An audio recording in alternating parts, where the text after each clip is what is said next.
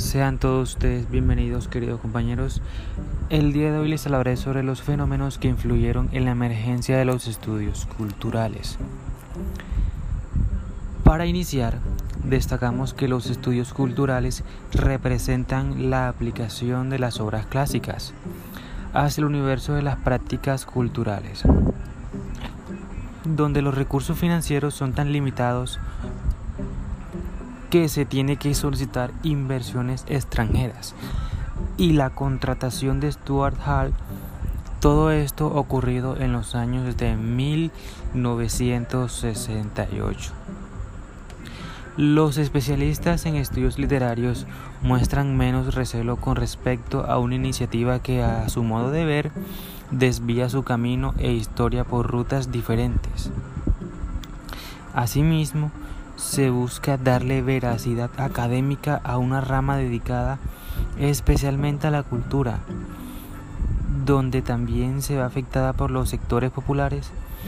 ya que la escolarización prolongada afecta sus ideas culturales, permitiendo así un estancamiento cultural en los jóvenes que dicho todo esto nos da a entender que estos grupos sociales en la actualidad son los que predominan en que los estudios culturales se vean perjudicados, ya que la falta de apropiación del tema permite que éste se estanque y se detenga en su crecimiento y esparcimiento en la vida de los jóvenes. Una primera fuerza viene de la capacidad para restituir verdaderos fragmentos de vida, en los cuales podemos destacar la observación,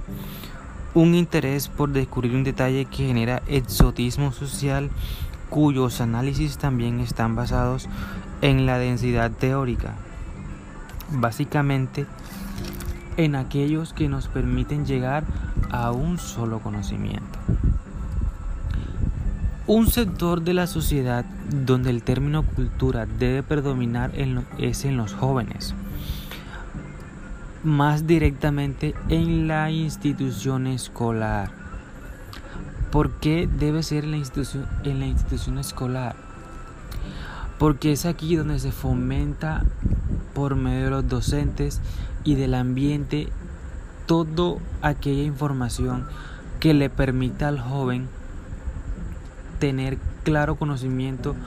sobre la cultura del entorno que lo rodea, ya sea de ámbito ambiental, académico, social, familiar. Donde nos muestra aquí también una atención por el comportamiento rebelde de estos, ya que cuando se muestra un estilo rebelde,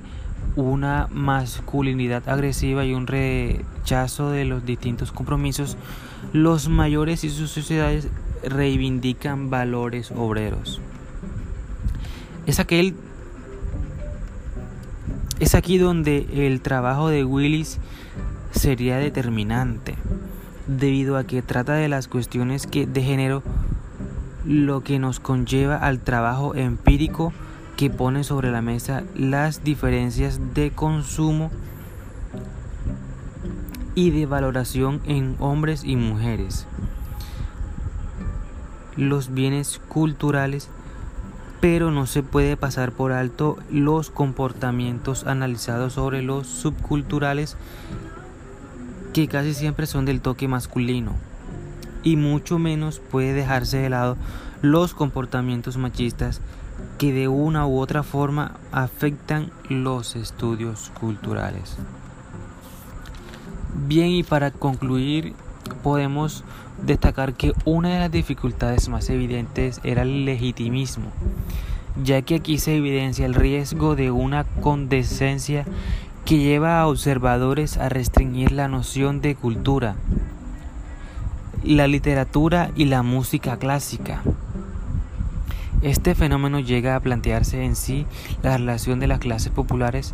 con la cultura desde la perspectiva de la carencia de la socialización con la cultura legítima. Aquí había una ruptura necesaria que consistió en asumir un relativismo que no consiste en fingir que todo vale, sino en considerar que los universos de las prácticas y consumos culturales populares merecen la misma atención, el mismo respeto que, las, que los de un académico, que pueden encerrar significados subjetivos igual que intensos y obtener así un sistema simbólico que sea valioso y coherente.